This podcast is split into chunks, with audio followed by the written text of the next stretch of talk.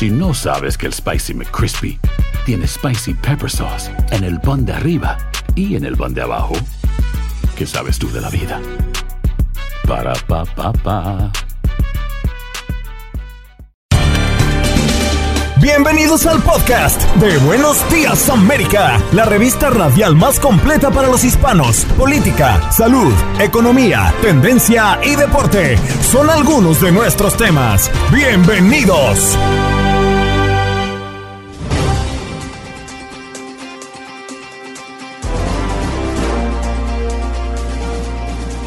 Hoy en Buenos Días América conversamos con el doctor Juan Rivera, corresponsal de salud de Univisión, a propósito del anuncio de la FDA hablando de la píldora COVID-19 de Merck, que es eficaz, pero lo revisarán. Guillermo Rodríguez, nutricionista, nos habla de los pescados y mariscos que no salen del mar. Bienvenidos a la alimentación del futuro.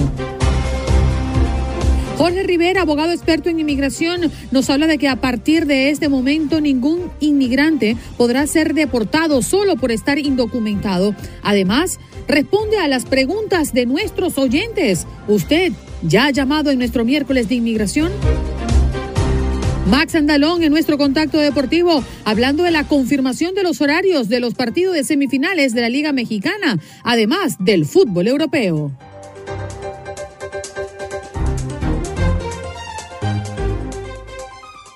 Nos vamos de inmediato a conectar con el doctor Juan Rivera, corresponsal de salud de Univisión. Doctor, muy buenos días y feliz inicio del mes más brillante del año. Buenos días, Andreina, ¿cómo estás?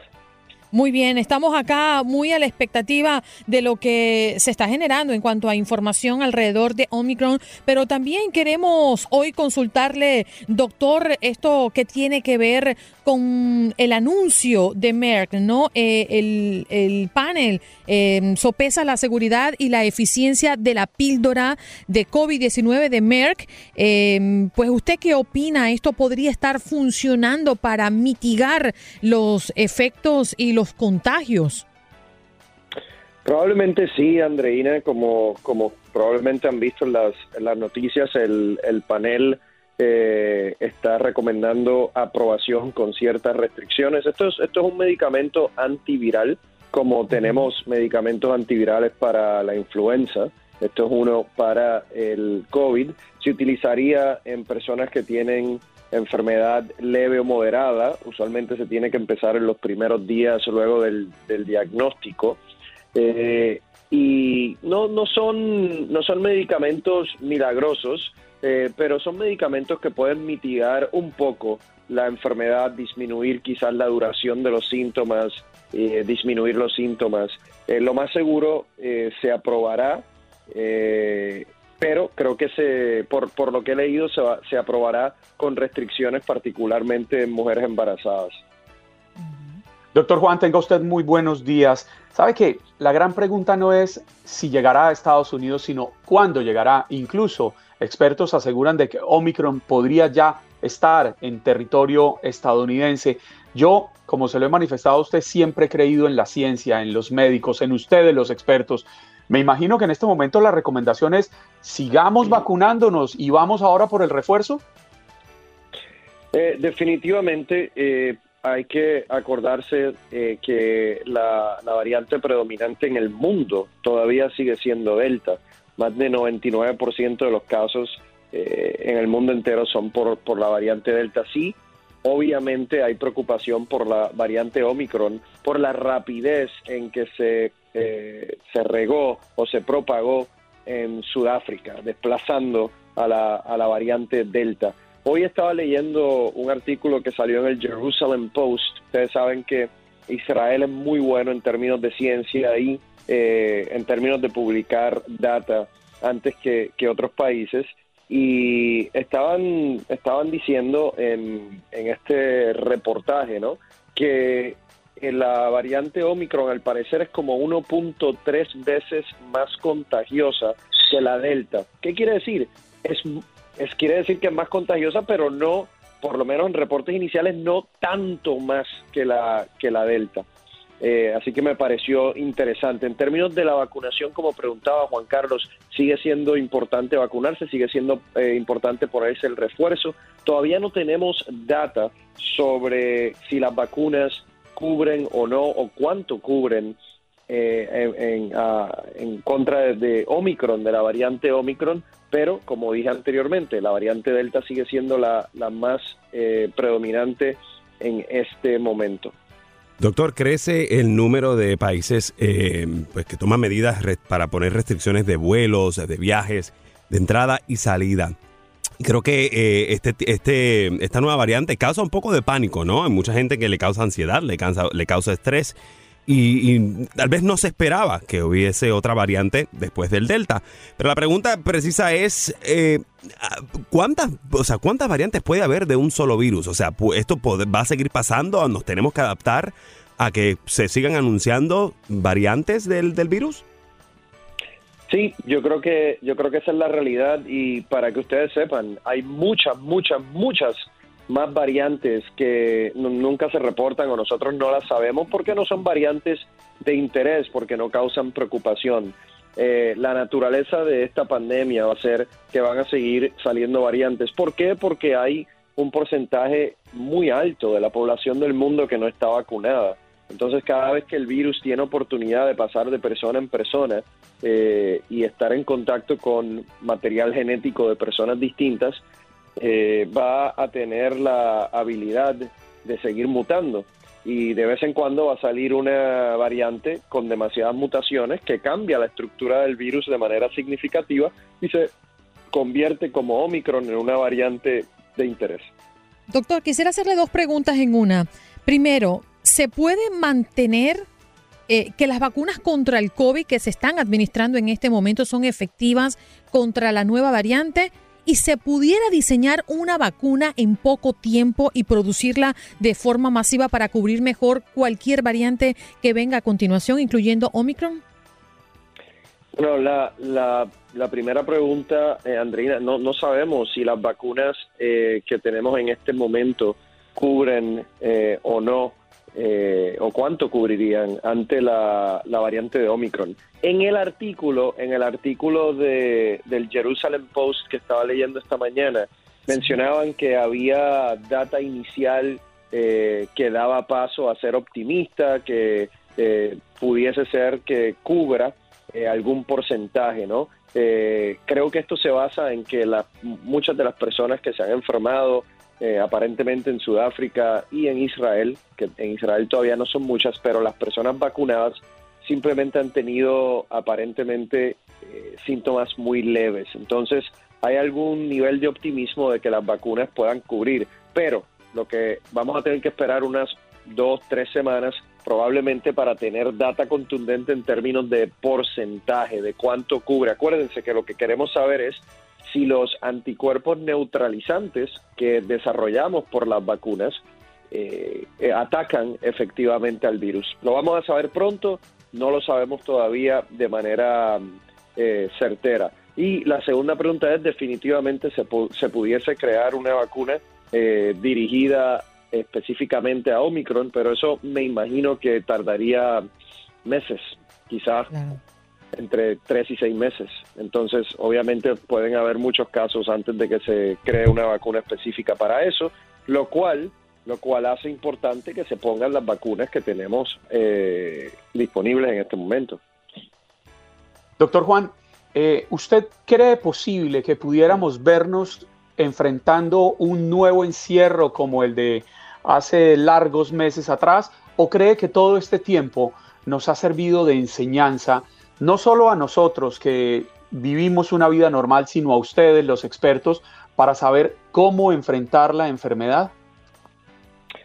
Mira, Juan Carlos, si hay algo que hemos aprendido eh, sobre eso es que por lo menos en Estados Unidos eso es una decisión política en vez de ser una decisión de salud pública. Entonces, eh, obviamente todos los políticos o la mayoría de los políticos en Estados Unidos, incluyendo el presidente Biden en su, eh, en su discurso hace poco, eh, básicamente dijo que, que, no van a haber encierros o, cuarentenas. Y yo no estoy diciendo que eso esté bien o que esté mal. Mi posición cuando me preguntan eso eh, siempre va a ser la posición de, un experto de salud pública, que es básicamente la condición, eh, la condición académica, ¿no? para, para nosotros cerrar o hacer una cuarentena es cuando un condado, una ciudad, un estado tiene evidencia científica que los casos son tantos y las hospitalizaciones son tantas que en las próximas dos semanas el sistema de salud pudiese colapsar. Esa es la causa principal por la cual uno hace cuarentena. Entonces, si se da esa condición, ya sea en el próximo mes o el próximo año, eh, obviamente debería haber una, una, medida para proteger que no colapse el sistema de salud. Eh, obviamente, con, con, las vacunas, con los tratamientos, eh, esperemos que eso nunca vuelva a suceder. Pero obviamente hemos aprendido, Juan Carlos, que, que eso en Estados Unidos es una decisión política y no hay, no, no hay voluntad política realmente para, para hacer eso, por lo menos es lo que he podido ver de, parte de los políticos. Doctor, pero se ha demostrado que el aire es la principal vía de, contagio del virus. ¿Tendría sentido reforzar las medidas preventivas en ese sentido o, recuperar algunas de las medidas que se han ido relajando durante los últimos meses, como el uso obligatorio de las mascarillas? Yo creo que obviamente es importante eh, utilizar la, mascarilla, la vacuna, la mascarilla, el lavado de eh, manos y el sentido común. El sentido común. Obviamente, si usted no, si usted es una persona no vacunada y en Estados Unidos hay como un 40% de la población que no se ha vacunado, usted está eh, yendo a conciertos, a eventos deportivos en donde hay miles y miles de personas a conglomeradas, se está poniendo en riesgo, obviamente. Entonces yo creo que el, sentido común también es eh, importante. Sí, señor. Doctor, gracias por estar esta mañana con nosotros en Buenos Días América. Un abrazo y espero que tenga feliz ombliguito de semana. Gracias, igual a ustedes. Bien, doctor Juan Rivera, corresponsal de salud de Univisión.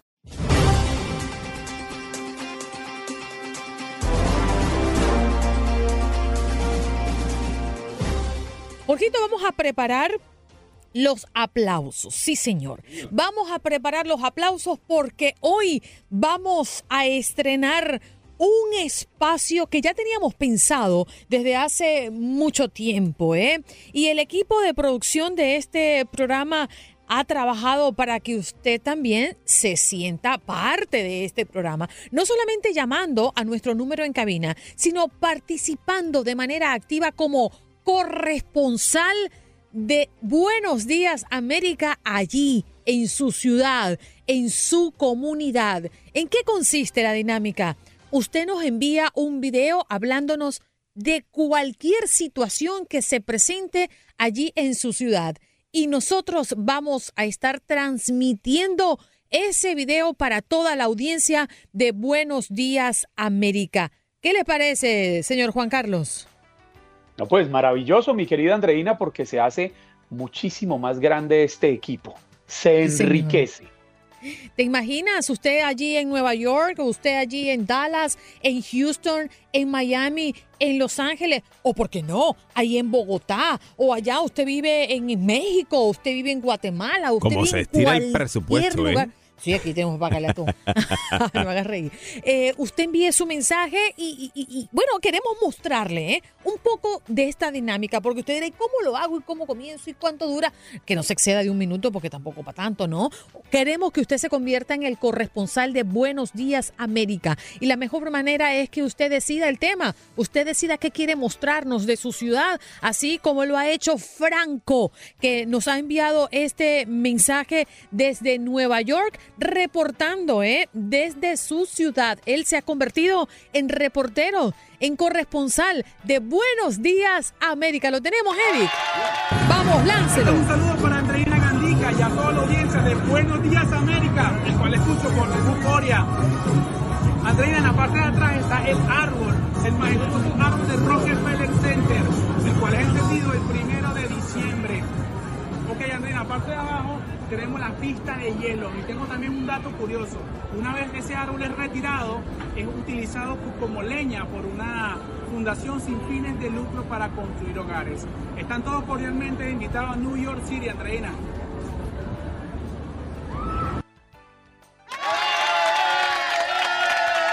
¡Qué maravilla! Franco se estrenó como corresponsal de Buenos Días América desde Nueva York y usted se anima a ser parte de este equipazo.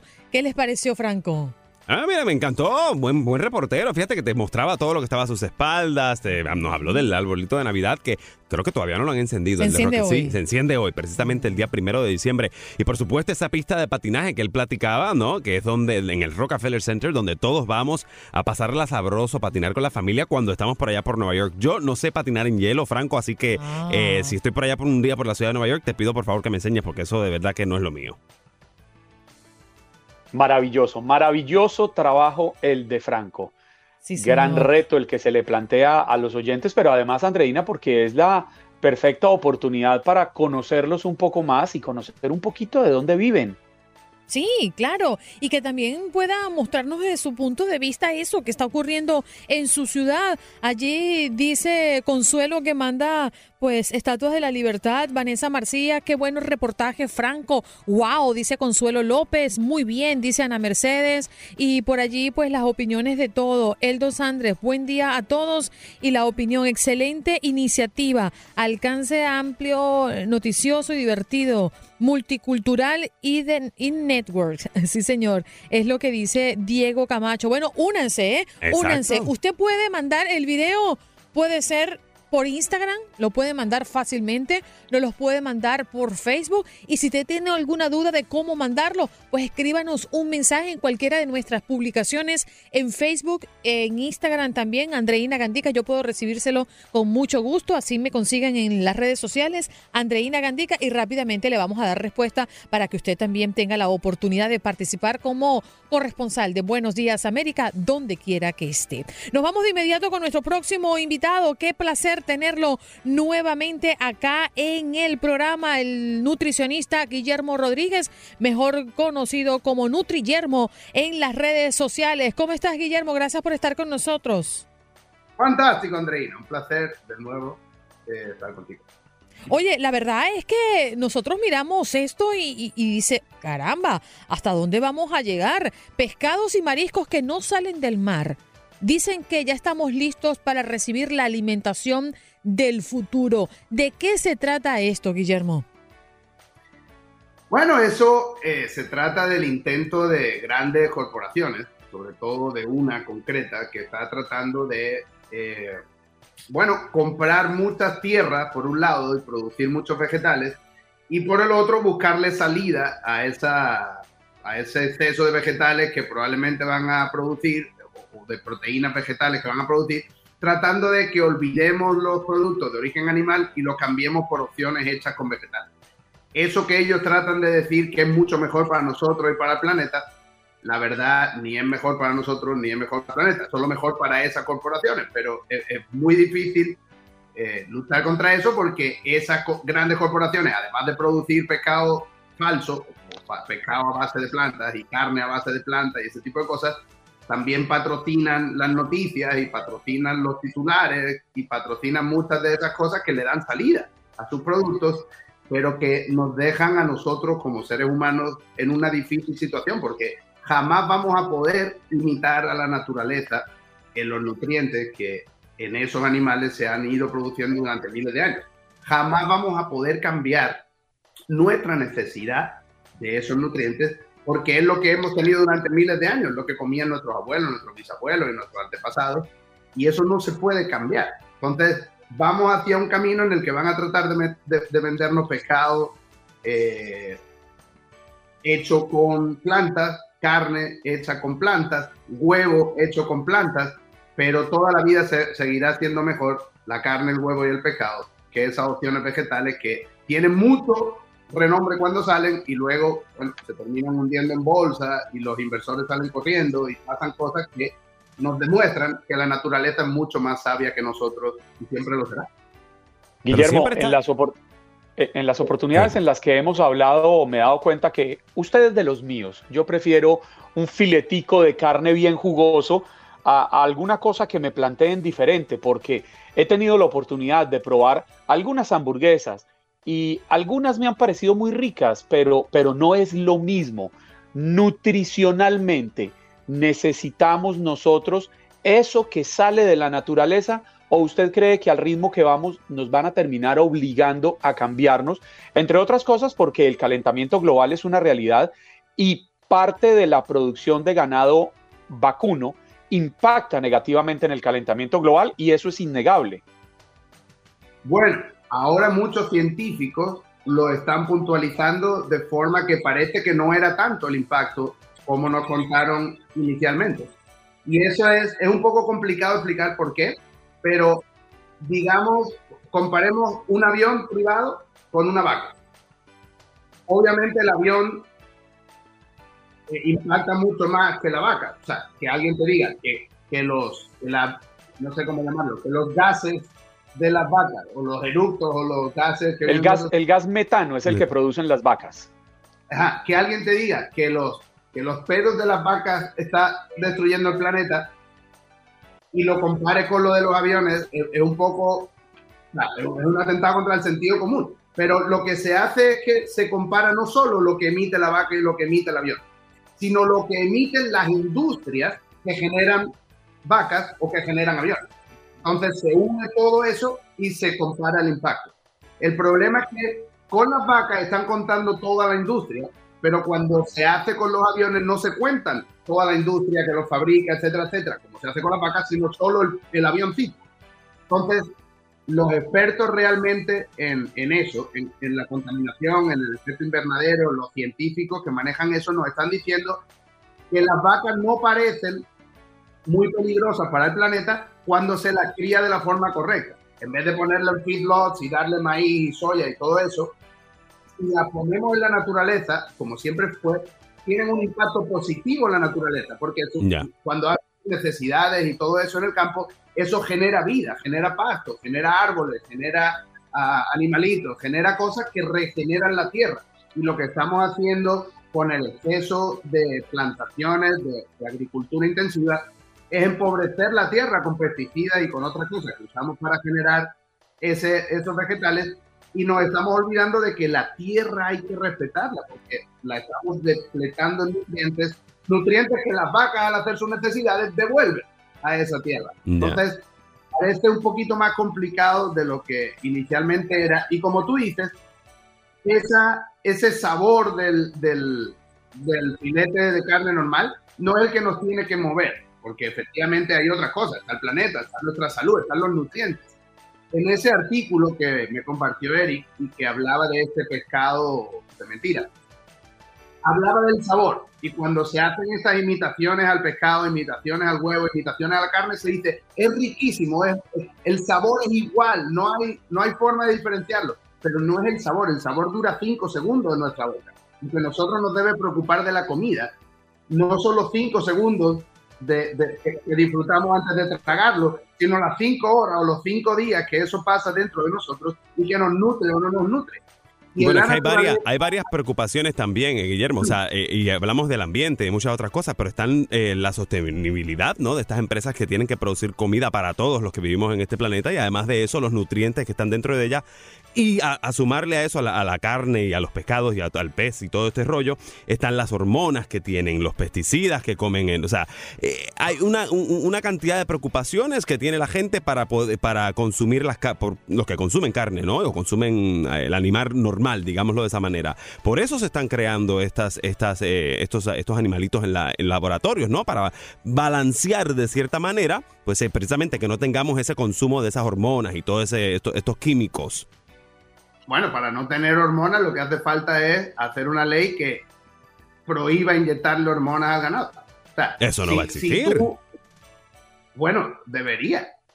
si, tú tienes un brócoli, si tú tienes un brócoli y le pones pesticidas y luego te comes el brócoli y te hace daño, tú no puedes culpar al brócoli de ese daño. La culpa la tiene el pesticida y el que le echó el pesticida. Pues probablemente el gobierno debería regular ese pesticida que se le está echando al brócoli para que no pague los platos rotos el pobre brócoli que no tiene culpa de nada. La carne ha sido toda la vida, igual que el pescado, el alimento que ha mantenido a la humanidad viva y evolucionando generación tras generación. Es fácil, después de que nos ha mantenido y nos ha hecho llegar hasta aquí, culparla de todas las enfermedades modernas que hemos causado nosotros con otras cosas y, que obviamente no, no, tiene culpa la carne. Porque si la carne fuera la culpable de las enfermedades modernas, las habría causado ya en la antigüedad. Guillermo, nuestra audiencia te agradece tu participación hoy en el programa. Hablan de que es muy interesante entender todos estos temas alrededor de la nutrición. Hoy tocando en Buenos Días América, pescados y mariscos que no salen del mar. Bienvenidos a la alimentación del futuro. ¿Dónde podemos encontrarte? En mis redes sociales, en Instagram, arroba Nutriguermo, esa es la mezcla de nutrición Guillermo, pues en arroba Nutriguermo, en Instagram pueden encontrarme igual en YouTube, en Twitter y en todas las redes sociales como. Gracias, Guillermo, gracias por estar con nosotros. Bye bye.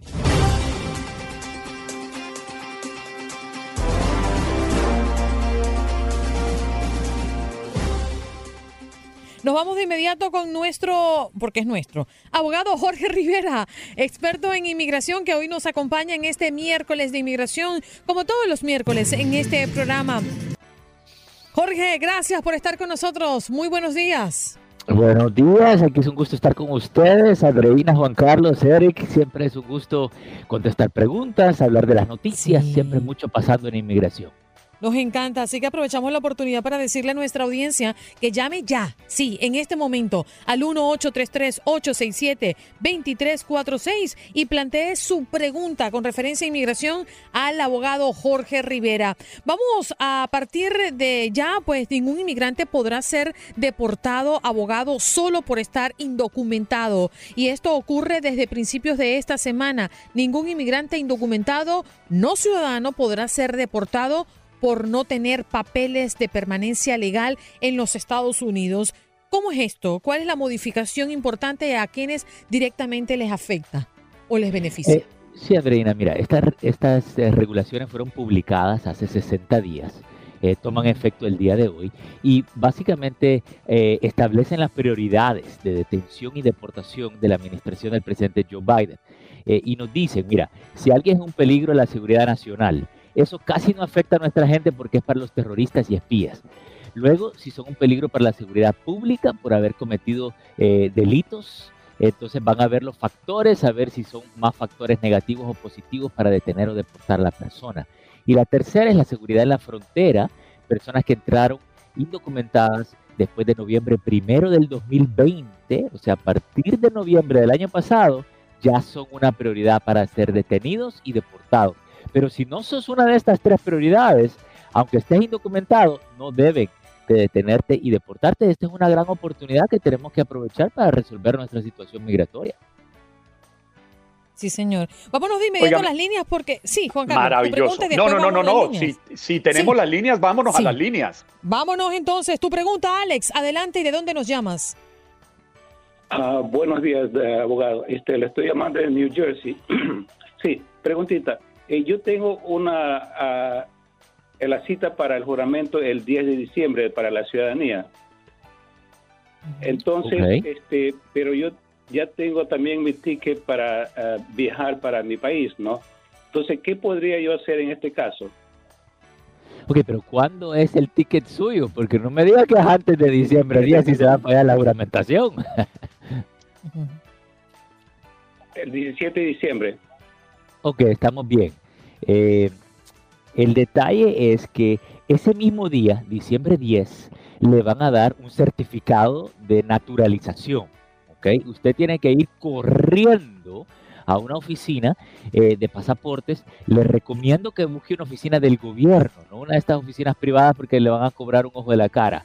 Eh, pero si usted paga una tarifa adicional, le pueden conseguir ese pasaporte en dos o tres días, que le da más que suficiente tiempo de conseguirlo, tenerlo en sus manos y poder viajar el 17. Así que feliz viaje, hombre, pero haga lo que tiene que hacer. Abogado, ¿y cuánto puede costar ese adicional para que le saquen de manera expedita ese pasaporte? Mira, generalmente lo que es es un cargo adicional de 60 dólares. Eh, y, debería de cobrar y costarte hacerlo de una forma rápida, ciento y pico de dólares. Eh, recientemente lo tuve que hacer eh, eh, yo, así que no es una cosa tan exagerada, pero sí no quiero que lo deje hasta último minuto y que ya tenga que cancelar ese vuelo. Bien, Miguel, tu pregunta y de dónde nos llamas. Del Bronx. Gracias, Andreina, por recibir mi llamada. tengo un problemita con mi papá y es que a él se le venció la, la residencia, ah, tiene dos años vencida. Ahora tenemos problemas porque quiere irse para Dominicana. Entonces, eh, tiene un papel que le dieron que dice que puede viajar por un año con ese papel. Pero ¿qué pasa? Ya él tiene dos años con la residencia vencida. La pregunta es, si él se va para Dominicana y le llega a la residencia aquí, ¿puede él regresar? Sí, eh, porque él va a viajar con, eh, si ya sometió la renovación, que se somete la renovación con un formulario que se llama la I-90, le llega este recibo extendiendo su residencia por, por un año eh, y él puede viajar con su tarjeta vencida, con la, ese recibo, que es la extensión, y su pasaporte. si le llega a su residencia aquí, no hay ningún problema. Él va a regresar con esas tres cosas, pasaporte, tarjeta vencida y la extensión siempre y cuando estemos dentro del año de extensión que le da inmigración en ese recibo, ¿ok? Bien, vámonos con Eva, que también quiere hacerle pregunta, abogado. ¿De dónde nos llamas, Eva? De Brooklyn. Adelante. Sí, bueno, sí, abogado. Mi pregunta es, eh, yo tengo um, mi tres hermanos pedido y ya yo recibí el preaviso. Mi pregunta es que si yo puedo solicitar mi Social Security con ese proceso que tengo en camino. Ok, o sea, su hermano... Si no me afecta, si no, perdón, si no me afecta en, el, en, el proceso. Ok, pero vamos a aclarar algo. ¿Usted está pidiendo a sus hermanos o sus hermanos la pidieron a usted? No, yo soy ciudadana americana, yo lo pedí ah, a ellos en el 2013, ya me están llegando los, papeles, ya yo recibí, ya solamente estoy esperando los seis pasos. Sí, mira, no hay ningún problema, usted puede pedir sus beneficios del número del seguro social eh, y no la van a descalificar como un sponsor. Ahora, es bien ah. importante, eh, ahí vamos a ver el ingreso suyo, porque si usted está pidiendo, no sé si a dos, tres hermanos, el número de hermanos que esté pidiendo, usted va a tener que estar ganando una cantidad mínima para poder hacerse económicamente responsable por ellos. Pero tranquila, si no gana lo suficiente, buscamos un cofiador, una segunda persona que sea residente o ciudadana americana que se pueda hacer económicamente responsable por ellos si los ingresos suyos no son suficientes, pero no la descalifica el hecho de recibir el seguro social. Esas son buenas noticias para usted, ¿ok? Abogado, nos vamos con un tocayo suyo. Jorge, ¿de dónde nos llama y su pregunta? De Houston, Texas. Ah, mi pregunta es, soy salvadoreño y eh, tengo TPS. ¿Podemos viajar sin ningún problema a El Salvador? Sí, claro, Jorge. Yo soy Jorge y soy salvadoreño también. Así que mire, eh, puede viajar, pero obviamente con un permiso de viaje. Eh, ¿Usted ya pidió lo que se llama el Advance Parole? No, todavía no, nomás una pregunta, lo quiero hacer. Ok, sí, pida el Advance Parole, se hace con un formulario que se llama el I-131. Eh, cualquier cosa, bueno, nosotros le podemos ayudar. El punto es que eh, cuando inmigración le aprueba ese permiso de viaje y usted lo tiene en sus manos, usted puede viajar y por años y años que hemos hecho esos permisos de viaje, nunca hemos tenido ni un tan solo problema, eh, a menos que usted haya cometido algún delito después que le den el permiso de viaje y le den problemas regresando porque le digan que ya no califica por el TPS. Pero siempre y cuando tenga su récord limpio y no haya ninguna razón por qué negarle el TPS, viaje con toda tranquilidad y váyase a comerse las pupusas, hombre. las líneas están explotadas y nos encanta que usted nos llame y nosotros podamos servirles de ayuda con la colaboración del el abogado Jorge Rivera. A ver, Leslie, tu pregunta y de dónde nos llamas. Buenos días, abogado. Le llamo desde Dallas, Texas y mi pregunta es, soy guatemalteca, He entrado dos veces eh, sin documentos a los Estados Unidos y quería saber si hay alguna oportunidad que yo pueda arreglar por algún medio. Ok, eh, la pregunta que le tengo es, usted dice que entró sin papeles dos veces por la frontera. ¿La agarró inmigración? la, primera vez no. No, la primera vez no, pero la segunda yo misma me entregué con mi hija menor. Ok, entonces mira, lo primero va a ser averiguar en qué terminó esa detención. Terminó en una deportación, en una salida voluntaria, la, la soltaron bajo parol, eh, porque si, por ejemplo, si la soltaron bajo un parol humanitario, que pasa a veces, uno puede pedir un permiso de trabajo, averigüemos los detalles de su última detención en la frontera y eso nos puede abrir puertas para hacer cosas en el futuro y tengamos en mente la posibilidad de un asilo si no ha pasado el año de haber entrado del país. Sí, el año y eh, durante pasó el año me enfermé de cáncer, así que ya no hice nada, sino que solo me enfoqué en mi salud, así que no no hice lo del asilo. Ok, momento, momento. Si usted se enfermó de cáncer y estaba bajo un tratamiento eh, médico especial, entonces, bueno, es una justificación para que usted aplique por el asilo después del año. También hay una serie de demandas que ahora nos permiten aplicar por el asilo después del año, si es que usted la detuvieron, la soltaron y no le dijeron de la fecha límite de un año para presentar su asilo. Vamos en tiempo récord a la última pregunta, la última llamada. Juan, ¿de dónde nos llamas? Tu pregunta al abogado, por favor. Sí, buenos días de San Antonio. Este, señor abogado, yo este fui deportado hace 17 años, pero me regresé a los dos meses. Ya tengo 15 años acá y tengo un hijo ciudadano y mi esposa es ciudadana. Quería saber si hay una posibilidad de arreglar. Ok, ¿cuánto tiempo lleva dentro del país? ¿Más de 10 años? 15.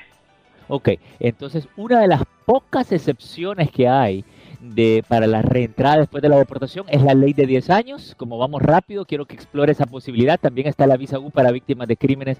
Son de las pocas maneras de sobrepasar ese castigo de reentrada de, deportación. Nos queda un minutito. Santiago, adelante, tienes suerte. Nos queda tiempo, adelante. Sí, buenos días. Este, mire, yo tuve un problema hace cuatro años pasando de México hacia Estados Unidos. Yo soy ciudadano americano. Me detuvieron y el, el, vaya, la gente dijo que yo había nacido en México. Me detuvieron tres días ahí, me, me, enseñaron una acta falsa hecha a mano, que pues, no lo sé. Me mandaron a corte, yo ya fui a corte, ya les comprobé que era ciudadano americano, ya la juez dictaminó que yo era ciudadano americano, pero ahora me volvieron a requerir ahora en febrero. ¿Eso es legal? No, no es legal y están cometiendo graves errores en su caso. Yo le voy a recomendar que ande con la orden del juez en la cual le otorgaron nuevamente su ciudadanía porque son ganas de molestar de inmigración en la frontera eh, y también podemos hacer un proceso para que lo quiten de cualquier lista porque es posible que hayan puesto una nota de que siempre le den problemas a usted cuando venga a entrar, pero hay un proceso para que lo quiten de esa lista y mm. podemos hacer esa gestión con la orden del juez otorgándole su ciudadanía. No se deje, hombre. Se nos acaba el tiempo al aire, pero abogado, ¿puede quedarse unos minutitos para compartir con nuestra audiencia del Facebook Live que tienen pregunta para usted? Claro que sí, con mucho gusto. Bueno, aquí Leslie dice, ¿cómo contactar al abogado? Sí, pueden llamar. 888-578-2276. Lo repito, 888-578-2276. 2276, así le gusta a Juan Carlos. Es el abogado Jorge Rivera, experto en inmigración, que nos acompaña el día de hoy, como todos los miércoles, para ofrecerle esa respuesta que usted está buscando, respuesta a sus preguntas muy, pero muy particulares. Estás escuchando el podcast de Buenos Días América, la revista radial más completa para los hispanos. Escúchanos en las diferentes plataformas: Euforia, Spotify, TuneIn y iHeartRadio. Tu DN Radio. Vivimos tu pasión. Hay gente a la que le encanta el McCrispy y hay gente que nunca ha probado el McCrispy. Pero todavía no conocemos a nadie que lo haya probado y no le guste. Para pa pa pa. Como dicen los grandes, la liga se gana partido a partido. Partido a partido. En Buenos Días América, Contacto Deportivo. Dios mío, querido. Menos mal que usted que nos está escuchando acá en la radio no está en nuestro Facebook Live. Usted no sabe de lo que estábamos, de los malos olores a patas, sobaco, una cosa horrible. Yo no sé por qué llegamos a esto y pedimos excusa a toda nuestra audiencia. Ahora que está de moda pedir perdón y disculpa en este programa. Vámonos con Max Andalón. Muy buenos días, Max. Eh, en tu país, en México, ¿cómo le dicen a las personas que les huelen mal los pies? Eh, los pies, digo, creo que estaba escuchando lo que decía Juan Carlos, creo que no hay un, un nombre en específico, simplemente te dice que te huelen los pies y ya no hay, en México no Mm. hay, no hay un término, una terminología en específico para decir eso. Vamos a saltar a deportes, pero antes te voy a hacer otra pregunta, Max, y me disculpa. No le vaya a preguntar si le huelen mal los pies. No, Ah, no. Ay, no, pero qué pena con Max. No, no, no. Una persona que use talco en los pies no porque le le, huelen, con ¿no? nadie. ¿Una persona que qué? Una persona que use talco es porque le huelen mal los pies. Sí, por lo Ahí general. está. Ok, listo. Eso es lo que Pero mire, le, le- le- le tengo otra respuesta a eso, si me dan unos segunditos. Roxana Bonilla escribe, sentiste todos aludido? los colombianos les gusta ponerse talco. Ja, ja, ja, ja. Mi esposo es de Medellín y se pone talcos también. Ay, yo pensé que a todos los colombianos le huelen mal los pies, iba a decir. Ay, no, no, no. Vamos a deporte, Max. Discúlpame ponerte en aprieto, ¿eh? Vamos No, ahora sí a hablar de lo nuestro. No hay problema. No pasa nada, así me encanta. Vámonos a hablar de las semifinales, maravilloso, porque ya han confirmado oficialmente los horarios para las semifinales de la Apertura 2021, donde estaremos viendo, Max, a León enfrentar a Tigres y Atlas a Pumas. Efectivamente, ya confirmados los horarios de las semifinales del Grita México Apertura 2021 de la Liga MX, eh, pa- yéndonos a las posiciones. Digo, ya termina siendo eliminado el América, por lo que no va a pasar como primero, yéndonos a cómo terminan clasificando cada uno de eh, los, eh, digamos, equipos restantes. Atlas clasifica como primero, León como segundo, Tigres como tercero y Pumas como eh, el cuarto, a pesar de ser eh, décimo primero en la tabla general en la, temporada regular, terminan clasificando de esta forma por quienes están eliminados hoy por hoy. Primero, comenzando el día de hoy a las 9 de la noche del centro, 10 del este y 7 del Pacífico en el estadio universitario. Tigres va a terminar recibiendo al conjunto de León, partido vibrante, duelo entre felinos, dos de los mejores equipos de la Liga MX con un gran plantel. Quizá, y se ha hablado mucho que quien tiene la presión es Tigres, no solamente por tener el plantel que tiene, que es uno de los más caros de Latinoamérica, sino también por el hecho de tener a, Miguel El Piojo Herrera dentro de su dirección técnica, por ser el técnico más experimentado prácticamente dentro de los cuatro que se encuentran en las semifinales de este Grita México Apertura 2021, así que nos espera un partido vibrante tanto en el estadio universitario como la vuelta el sábado a las 9 del centro 10 del este en el No Camp de la ciudad de León y también el día de mañana se enfrentarán en el Estadio Olímpico Universitario en CU. Pumas recibe al conjunto de los rojineros del Atlas, dos técnicos, más allá de que quizá Andrés Lilini ya haya tenido experiencia relativamente nuevos en cuanto a las liguillas, tanto el caso ya mencionado Andrés Lilini como de Diego Coca, su segunda liguilla al mando de los rojinegros, eh, la primera termina siendo eliminado en los cuartos de final en contra del Puebla y en esta ya con mucho mejor rendimiento, mucha más esperanza y calificando como primero de los que quedan, por lo que si califica la final, habría final en el Estadio Jalisco. Ya les decía, mañana a las 9 del centro en CEU y el domingo se van a terminar enfrentando en el Estadio Jalisco a las 7 del centro, 8 del este y 5 del Pacífico. Nos esperan unas de vibrantes semifinales. Ya hablaron diferentes técnicos, sobre todo, pues más ilusionante el mensaje de Atlas por el hecho de no tener eh, 70 años sin un solo título, pues hablando de lo que ha sido transformar el equipo, que apenas eh, lleva poco tiempo con la administración de Grupo Orlegui, de Irraragori, de Pepe Riestra, prácticamente terminan por transformar al equipo y del otro lado pues mensajes mucho más calmados entendiendo que tanto León como Tigres y el caso de Pumas están mucho más acostumbrados a este tipo de instancias finales. Lo cierto es que tendremos unas muy buenas series de semifinales, obviamente las podrá disfrutar todas a través de la frecuencia de tu DN Radio, así que hacer la invitación porque los esperamos tanto hoy como mañana y el sábado y el domingo a través de nuestra frecuencia. Max, tengo solo una duda antes de que te me marches. Eh, Ok. ¿Le va a contrario a lo habitual, perdón. ¿Le va a preguntar otra vez? No, no, no, yo estoy hablando de fútbol, no me voy a meter con Ah. nada personal. Pero Ah, contrario bueno. a lo habitual, Max, de ver jugar al Atlas en sábado por la noche, el equipo rojinegro está eligiendo ser local el domingo en horario estelar. Sí. Sí, a ver, eh, de hecho incluso mucha gente del Atlas, eh, hablando de afición, se termina quejando de esta situación. A mí me parece un movimiento inteligente de parte del Atlas porque eh, Tigres tiene muy buena banca, tiene incluso hombres como Leo Fernández, que en cualquier otro equipo de la Liga MX podría ser titular. León también tiene buena banca. Pumas quizás sí un poco más limitado en cuanto a plantel, pero hablando exclusivamente del plantel de los rojineros del Atlas, conformaron un muy buen once, tienen muy buenas individualidades como Camilo Vargas, como Julio Furch, Julián Quiñones, Aldo Rocha, Jeremy Márquez. El once es bueno de parte de los rojineros del Atlas, pero hablando de quiénes son los hombres que entran en, pues en el segundo tiempo, quizá como cambio, es muy limitado. Siempre termina siendo los mismos cambios Diego Coca, que es quizá Edgar Saldívar, que es eh, Franco Troyansky, que es Ociel Herrera, puede ser en algún momento Brian Trejo, que ha entrado últimamente en los últimos partidos, pero eh, busca cuidar a su equipo, buscan tener un día más de descanso. A mí me parece un movimiento inteligente, teniendo que en Liguilla tienes que tener a tus hombres lo más descansados posibles y que lo que les comentaba, Atlas solamente tiene a su once en eh, gran forma, pero hablando de los suplentes, sí quizá podría carecer un poco a comparación de los demás equipos. Entonces es por esto, Atlas decide tener un día más de descanso y es por eso que contrario a lo que su tradición dicta, decide jugar en jueves y en domingo. Sí, señor, y para completar la información, porque muchas personas llegan a esta instancia un poco confundidas, el criterio de desempate, eh, Max, que es importante mencionarlo, el gol de visitante ya no desempata una serie si queda igualada en el global.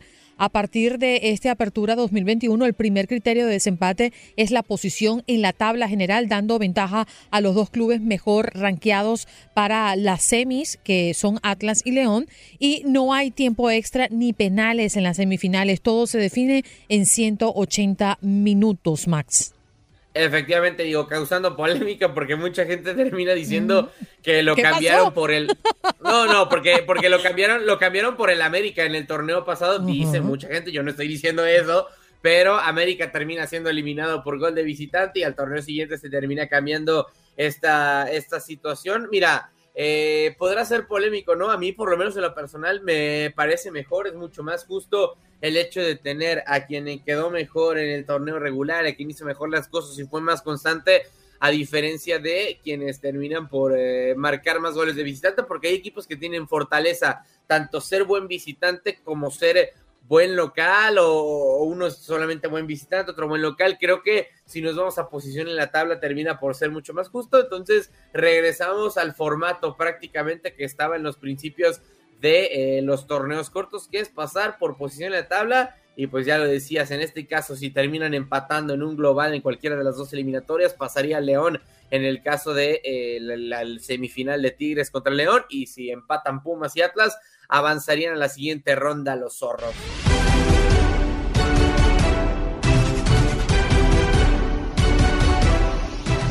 Día de hoy se juega solamente un partido de eh, la Liga Española. Real Madrid recibirá en el Estadio Santiago Bernabéu al conjunto del Athletic Club de Bilbao. Partido importante, obviamente, para el Real Madrid para mantener esa punta eh, la Liga Española. Digo, por más que termine perdiendo, incluso puede darse ese lujo y seguiría como líder. Le lleva cuatro puntos en este momento a la segunda posición, que es el Atlético de Madrid, 33 puntos para los merengues, mientras que los colchoneros tienen 29, pero aún así es eh, primordial mantener la distancia para el Real Madrid. Solamente este partido es de jornada pendiente de la jornada 9, mientras que en Inglaterra sí hay jornada completa, es jornada doble. Newcastle y Norwich City ya empataron a uno en St. James Park. También el Leeds United vence uno por ser al Crystal Palace y hay partidos el día de hoy. Southampton recibe el conjunto de Leicester City, Wolves ah, de Raúl Jiménez al Burnley, Watford al Chelsea en duelo.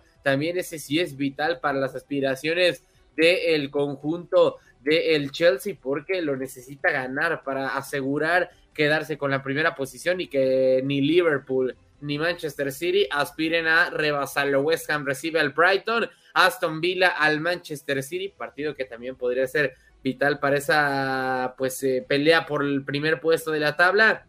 Tottenham recibe al Brentford, Manchester United en ese partido de mañana, Manchester United recibe al Arsenal también el día de mañana y hoy el partido que se lleva los reflectores o gran parte de eh, los titulares dentro del suelo inglés es el derby de Merseyside, el clásico de la ciudad de Liverpool en Goodison Park. El Everton termina recibiendo al conjunto de el Liverpool. Eh, pues un duelo que ha estado bastante disparejo en los últimos años, siendo, bueno, en, general en la historia. Que ha pues obviamente favorecido al conjunto de Liverpool, ha tenido muchas más victorias, creo que incluso a pesar de jugarse en Goodison Park, el estadio del Everton termina por ser mucho más favorito los dirigidos por eh, Jürgen Klopp, por lo que nos espera una jornada vital para la Premier League, para ver quién es campeón de invierno, quién termina por sacar ese, esos puntos en esta jornada y obviamente quién termina como líder de la jornada 14 de la Premier League. Es una actividad del viejo continente. Oye, Max, eh, te voy a cambiar de tema y voy a saltar un poco el tema por Max.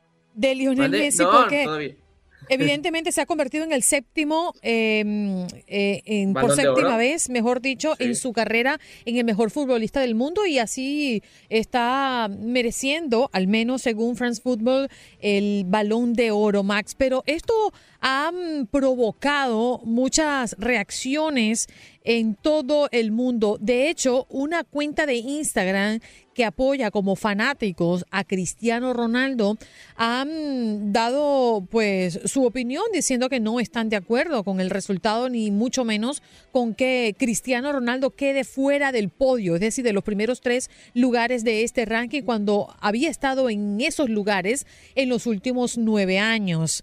Eh, y Cristiano salió apoyando esta cuenta. Y no solamente él, Iker Casillas y muchos otros por allí han manifestado su descontento con el resultado de tener a, Messi como el ganador del balón de oro. ¿Tú qué opinas? A ver, hablando de la premiación, yo estoy completamente de acuerdo en que Cristiano Ronaldo hoy por hoy esté fuera de los tres primeros lugares. Eh, creo que, a ver, si me hubieran preguntado a mí, yo también hubiera puesto a Lionel Messi como primer lugar en el balón de oro. Segundo, hubiera puesto a Robert Lewandowski. Tercero, eh, quizás sea un poco más eh, peleado, está por ahí Karim Benzema, me parece, también en Golo Kanté, que creo que hicieron una muy buena temporada. Yo en lo personal me parece una exageración por completo el decir que Jorginho hoy por hoy es el tercer mejor futbolista cuando en mi punto de vista, y creo que muchos coincidirán conmigo, no es ni el mejor futbolista de su equipo, incluso eh, digo, la Champions League es lo que tiene en gran parte Jorginho ahí junto a la Euro. En la, en la Champions League de las fases finales, que son siete partidos los que tuvo que eh, sortear el Chelsea para llegar mm. a ser campeón. De esos siete, en cuatro en Golo Kanté fue nombrado mejor futbolista del partido. Eh, y en la Euro creo que el mejor de Italia termina siendo Leonardo Spinazzola, por lo que me parece muy exagerado. Ahora, hablando de Cristiano Ronaldo, yo no veo tan lejano a Cristiano Ronaldo, yo no veo tan injusto el hecho de que haya quedado en sexta posición. Creo que eh, si bien ha tenido un buen rendimiento, no fue su mejor año con eh, la Juve, tiene, le va bien el rendimiento individual, pero también está Mohamed Salah, que tuvo un gran año y que está arrancando de gran forma este 2021, siendo prácticamente, creo yo, hoy por hoy en este último semestre, quizás sí, el mejor jugador de la Premier League sobre Cristiano Ronaldo, creo que tiene mejores eh, estadísticas el egipcio. yo en lo personal no comparto y digo, la polémica siempre se termina desatando, incluso hablando de un poco más de lo de Cristiano Ronaldo, se pues decía que a final de cuentas terminaba por haber una cierta rivalidad o se vivía un poco más la rivalidad entre Messi y Cristiano porque un periodista que forma parte del comité que elige el balón de oro de France Football dijo que Cristiano Ronaldo quiere tener más balones de oro que Messi y pues eh, terminó diciendo en redes sociales Cristiano Ronaldo que esto no es cierto, que France Football son amarillistas y mentirosos digo yo la verdad, no le noto la mentira a lo que dice el periodista de France Football, no tanto porque haya habido declaraciones o no de Cristiano Ronaldo en contra de Messi, no, que no las ha habido. Simple y sencillamente, Cristiano ha manifestado en muchas ocasiones que quiere tener más balones de oro que Messi y que Lewandowski y que Pelé, bueno, Pelé no tiene ninguno, pero hubiera conseguido en caso de que se les hubiera dado, quiere ser el mejor de todos los tiempos. Y obviamente para ser el mejor de todos los tiempos tines que pasar a Lionel Messi porque tiene más balones de oro que tú. Entonces, yo lo veo un tanto no inofensivo, pero sí quizás eh, no tan eh, amarillista, tan polémico la declaración inicial del periodista, por lo que eh, creo que fue un malentendido simplemente. Sí, bueno, cada quien tiene y cada quien jala para su lado, eso, eso es normal, ¿no? Y eso pasa en el fútbol, en el béisbol y en cualquier parte del mundo. Max, gracias por estar con nosotros esta mañana. Un abrazo, querido amigo. Muchas gracias, compañeros. Ya saben, como siempre, un placer. Bien, Max Andalón con nosotros en este contacto deportivo. Ahora nos vamos de inmediato con César Procel, que está en Houston y él tiene cara de interesante. Parece que tampoco está de acuerdo con que Cristiano Ronaldo eh, no haya ganado el balón de oro. ¿Tú qué crees, César? Buenos días. Eh, hola, buenos días, Andreina, Eric, eh, Juan Carlos, toda la audiencia de Buenos Días América. Fíjate que no estoy de acuerdo. Ok, creo que Cristiano Ronaldo no se merecía el balón de oro. Eh, pero tampoco creo que merecía Robert Lewandowski quedarse sin el balón de oro. ¿Sí me explico? Eh, entiendo todo lo que ha hecho Messi, entiendo que es muy merecedor de premios, pero creo que en esta ocasión, y a mi punto de vista personal, sí se equivocaron. Eh, Robert Lewandowski debería, debería haber recibido el balón de oro y no Lionel Messi.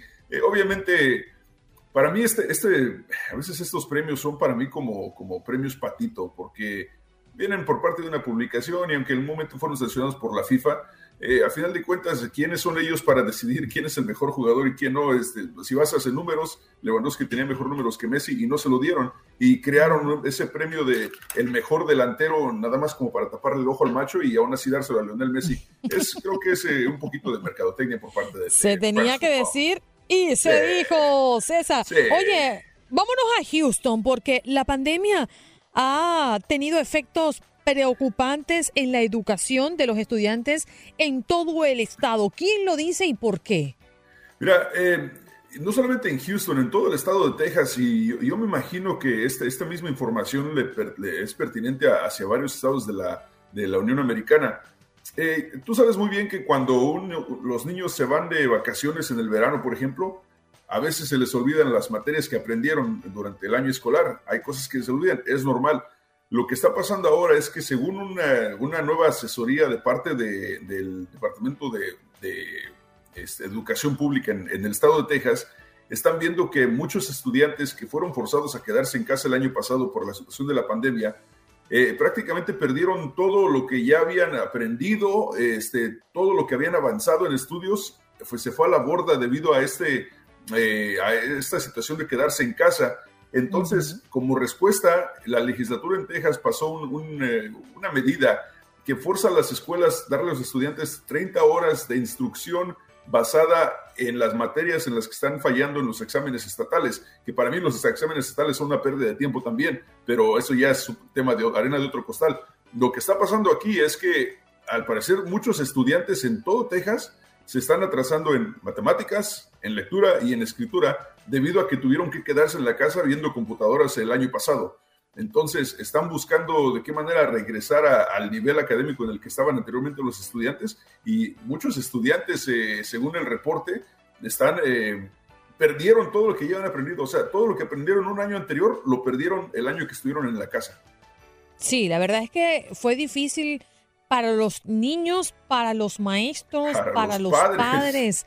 Claro, porque es que teníamos que continuar con nuestras obligaciones, en el caso tuyo que tienes hijos, en el caso mío, continuar con nuestras obligaciones, pero además estar atentos a que nuestros hijos hagan lo que tengan que hacer en una dinámica no habitual como es la, la de distancia, ¿no? virtual. Y particularmente yo tengo un hijo de siete años su inquietud es al máximo. Entonces, mantenerlo frente a la computadora por tiempos prolongados era el reto más grande que teníamos nosotros. No solo eso, eh, si a veces como adultos nos cuesta trabajo la tecnología, nos cuesta trabajo manejar una laptop, eh, ahora imagínate un niño de 5 años, de, primero de primaria, que, en su vida ha utilizado un teclado, mucho menos un mouse, porque ahora todo es, eh, todo es con, con, tabletas y con el dedito, entonces eh, se les complicó mucho. Yo, yo me acuerdo la frustración que tenía mi hijo Max, por ejemplo, que era su primer año de escolar en kinder y le ponen la laptop enfrente y, o sea, él se quedaba dormido, se desesperaba y, creo que por esa parte deben de comprender que, que sí, va a haber un, algo de retraso en cuestión de académica y tienen que hacer lo posible por ayudarlos a, llegar al nivel que deben de estar. Sí, fíjate que Leslie dice, mi hijo se quedó en casa y hasta ahora sigue muy bien, sigue en el programa de dotados y talentosos. Creo que tiene que ver mucho el trabajo de nosotros los padres. La mía, gracias a Dios, sigue sin problema. Eh, Leslie dice que acá en Texas, ella es de Texas, no es general. Eh, yo creo que eso también va mm, con la personalidad, con la destreza de cada niño y la dinámica de la familia, porque es muy cierto también, en mi caso, mi esposo tenía reuniones y yo tenía el aire, yo en el aire no puedo estar ni un poquito pendiente de Jorge Andrés porque tengo todos los sentidos puestos en el programa. Entonces no es lo mismo un trabajo que quizás, bueno, es remoto, puedes dejarlo por un ratito, a, este tipo de programas como el tuyo y, y el mío, César, que, que amerita especial atención y permanente, no podemos descuidarlo. Sí, no puedes estar descuidando, no puedes estar viendo la pantalla de lo que está haciendo, no puedes poner atención a lo que él está haciendo. Y es otra cosa, los padres se vieron afectados porque prácticamente estaban tomando la clase con los hijos para, para asegurarse de que pusieran atención. Y si los descuidabas un ratito, se, se ponían a jugar, se ponían a hacer otra cosa. Eh, no sé qué edad tenga el, el, hijo de la red escucha que comentó ahorita, pero eh, también dependiendo de la edad de los chamacos, es, es muy difícil a veces eh, ayudarles en la cuestión académica cuando es de, de manera virtual. Sí, señor. César, invítanos a, tu show porque es en, un rato. Claro que sí, ya en hora y media empieza Encanchados a las 10 de la mañana, hora centro, y eh, eh, hablaremos un poquito de una muy lamentable noticia. Eh, no, sé si los compañeros de, Contacto Deportivo lo, dijeron. Esta madrugada nos, nos enteramos desde las redes sociales de Eric el Terrible Morales, legendario boxeador mexicano que falleció su hijo de 23 años, José Fernando Morales. Eh, que la verdad es una noticia muy lamentable, obviamente la, pérdida de un hijo y, este, no hay más datos al respecto hasta el momento, solamente lo que ha puesto Eric el Terrible Morales en sus redes sociales. Sí que hablaremos de eso y hablaremos de otras situaciones también eh, lamentables en el mundo deportivo. Julio César Chávez eh, recibió resultados positivos de COVID-19, pero nos vamos, los dejo, muchas gracias, enganchados a las 10. Gracias, César, un abrazo. Gracias por acompañarnos en nuestro podcast. Buenos días América. Y recuerda que también puedes seguirnos en nuestras redes sociales. Buenos días AM en Facebook y en Instagram. Arroba Buenos días América. AM. Nos escuchamos en la próxima. Hay gente a la que le encanta el McCrispy. Y hay gente que nunca ha probado el McCrispy. Pero todavía no conocemos a nadie que lo haya probado y no le guste. Ba-da-ba-ba-ba